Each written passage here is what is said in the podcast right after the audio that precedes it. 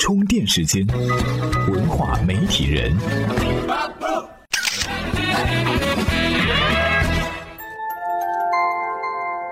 媒体与内容探知世界的新规律，欢迎您收听文化媒体人频道。最近，百度贴吧又摊上事儿了，因为涉嫌侵权阅文集团白金作家陈东的作品《完美世界》，百度被阅文集团告上了法庭。一气之下，百度关闭了涉及文学类的三千多个贴吧，这下子可是急坏了常在贴吧看小说的网友。打开常逛的贴吧，出现的只是冷冰冰的提示：暂不开放。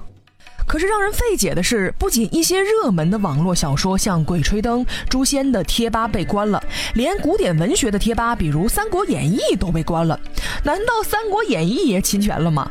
而且更让人费解的是，一些看上去很无聊的贴吧也躺枪了，比如说葫芦娃、卖炸鸡汉堡的华莱士，居然连打印机的贴吧也跟着被关了。很多人认为，百度这样一下子把这么多贴吧都关了，做得有点过分。也有人认为，这体现了百度打击盗版的决心。那么，百度关吧到底能不能解决版权问题呢？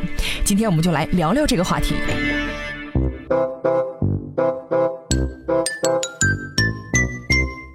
上个星期，百度贴吧发布公告说，文学目录下的全部贴吧将会分批次关闭，要全面整顿和清查里面的盗版侵权内容。但是，根据网友统计，一些网络文学贴吧是被封了，但是传统文学、国外的魔幻文学贴吧也包含在里面，甚至连张若虚、李清照等古代诗词名人贴吧也受到了波及。一些相关的、不相关的贴吧都被百度给关了。大伙儿就觉得，百度真的是被腾讯旗下的阅文集团给逼急了。其实，百度贴吧的盗版问题很早就存在了。韩寒曾经就因为版权问题，在2011年和2012年向百度发起诉讼，两场官司都是百度败诉。而在整个网络文学领域，这样的例子更是数不胜数。我们来听听今天的充电贴士怎么说。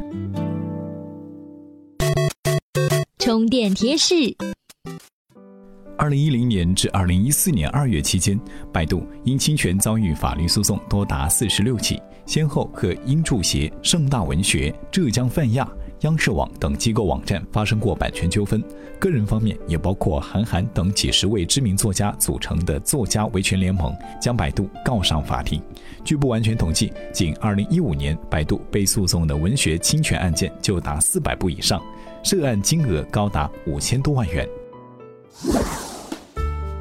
的确呀，现在的侵权的成本越来越低，盗版行为就屡禁不止。很多人气小说的收费内容全部都被贴吧免费更新，其中盗版速度最快的，离首发网站发布时间仅仅只有一分钟。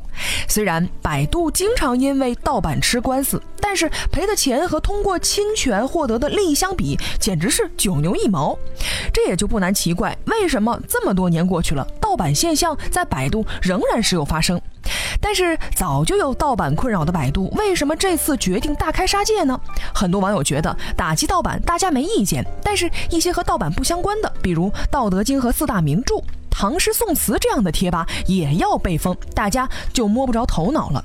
虽然百度解释说有盗版情况的贴吧会依法删除侵权内容之后再上线，对于没有盗版的内容都会在人工排查之后第一时间恢复，但还是有很多人觉得百度这样一刀切的行为做的有些过头了，甚至有人觉得这是百度借着版权的事来绑架用户、转嫁仇恨，把那么多贴吧都关了，就是想让无辜受害的网民来站起来替自己反抗。可是不管百度的用意到底是什么，可以肯定的是，阅文集团对百度的诉讼和百度对贴吧的整理，都会为网络文学创造健康环境。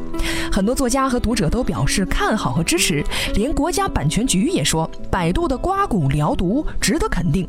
只不过对百度来说，这么大规模的清理和整顿，让贴吧管得更严了，肯定会影响用户之间的交流活跃，甚至还会招来大伙的反对。没办法，之前在搜索和医疗贴吧问题上，百度已经被推上了风口浪尖，现在怎么做都会有人给差评。那么百度为什么会老是招黑呢？这里边的问题究竟在哪儿呢？我们来听听中国科学院研究生管理学院的副院长吕本富他是怎么说的。充电语录，就亚马逊网站嘛，它就是这样的。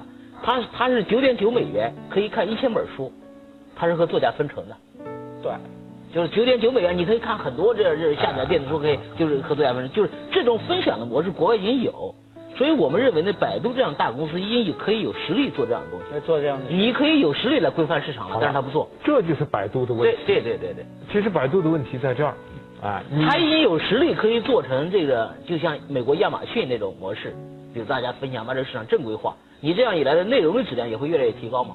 就是你给我钱了，假设啊，我写的内容我肯定拼命的写嘛，所以这就会形成一个正循环，其实是有利于这个市场发展的。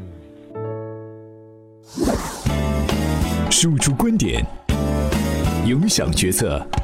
由充电时间编辑团队倾力打造的意见领袖研习社正在各大声音平台热播。如果你也想发起节目话题或者参与节目制作，欢迎在微信公众号“充电时间”回复“意见领袖”了解详情。咱们回到节目当中来，没错，百度作为国内第一大搜索引擎，完全有能力像亚马逊一样去规范市场。但是，可能因为一些利益原因，它没有这样去做。阅文集团和百度的官司，很多人认为会增强百度和用户的版权意识，但是这也可能只是治标不治本。毕竟，百度这么多年来一直是在因为盗版吃官司。现在能不能抛开眼前的利益，坚持打击盗版，还是个未知数。所以这次百度贴吧的大规模整顿，或许是为了向大众表明悔改的决心，但其效果却不一定能让很多人买账。毕竟，想要获得用户的认可，还需要很长的过程。而百度贴吧的本质问题，也许并不是一味的关吧打击版权，而是从源头出发，另寻商业模式，将盗版问题扼杀在摇篮当中。今日关键词，充电时间今日关键词：百度贴吧。其实，百度和原创作者之间呢，一直有个矛盾。作者写了一篇好文章，被贴到百度里，就获得了巨大的影响力。一些想出名的作家也希望自己的作品能够通过一个庞大的传播平台让大家共享。成名之后，作品的钱没有挣到，但是演出的机会就多了。可是会有作者在成名之后反过来找网站的麻烦。那么，百度这次关闭这么多贴吧，是不是因为这个原因而赌气呢？今天给您推送的文章呢，就讨论了这个观点。您只要在充电时间的微信公众账号中回复“百度贴吧”四个字，就能够找到了。这期节目的观点呢，来自于十一，感谢百略网授权充电时间使用他的文章和观点。本期节目由库里企划编辑，Loud News 老彭监制。如果您认可本期节目，可以在节目播放页面的下方对我们打赏。另外，欢迎成为充电时间会员，收听更多优质的商科节目和服务。今天的节目呢就是这样，感谢您的收听，我们下期再见。名互联网云笔记工具产品印象笔记已经成为充电时间战略合作伙伴。所有充电时间会员将获得一份印象笔记提供的价值一百四十八元的高级账户。在充电时间的微信公众号回复“印象笔记”四个字，查看领取详情。关注微信公众号“充电时间”，加入专为商务人士打造的智慧族群。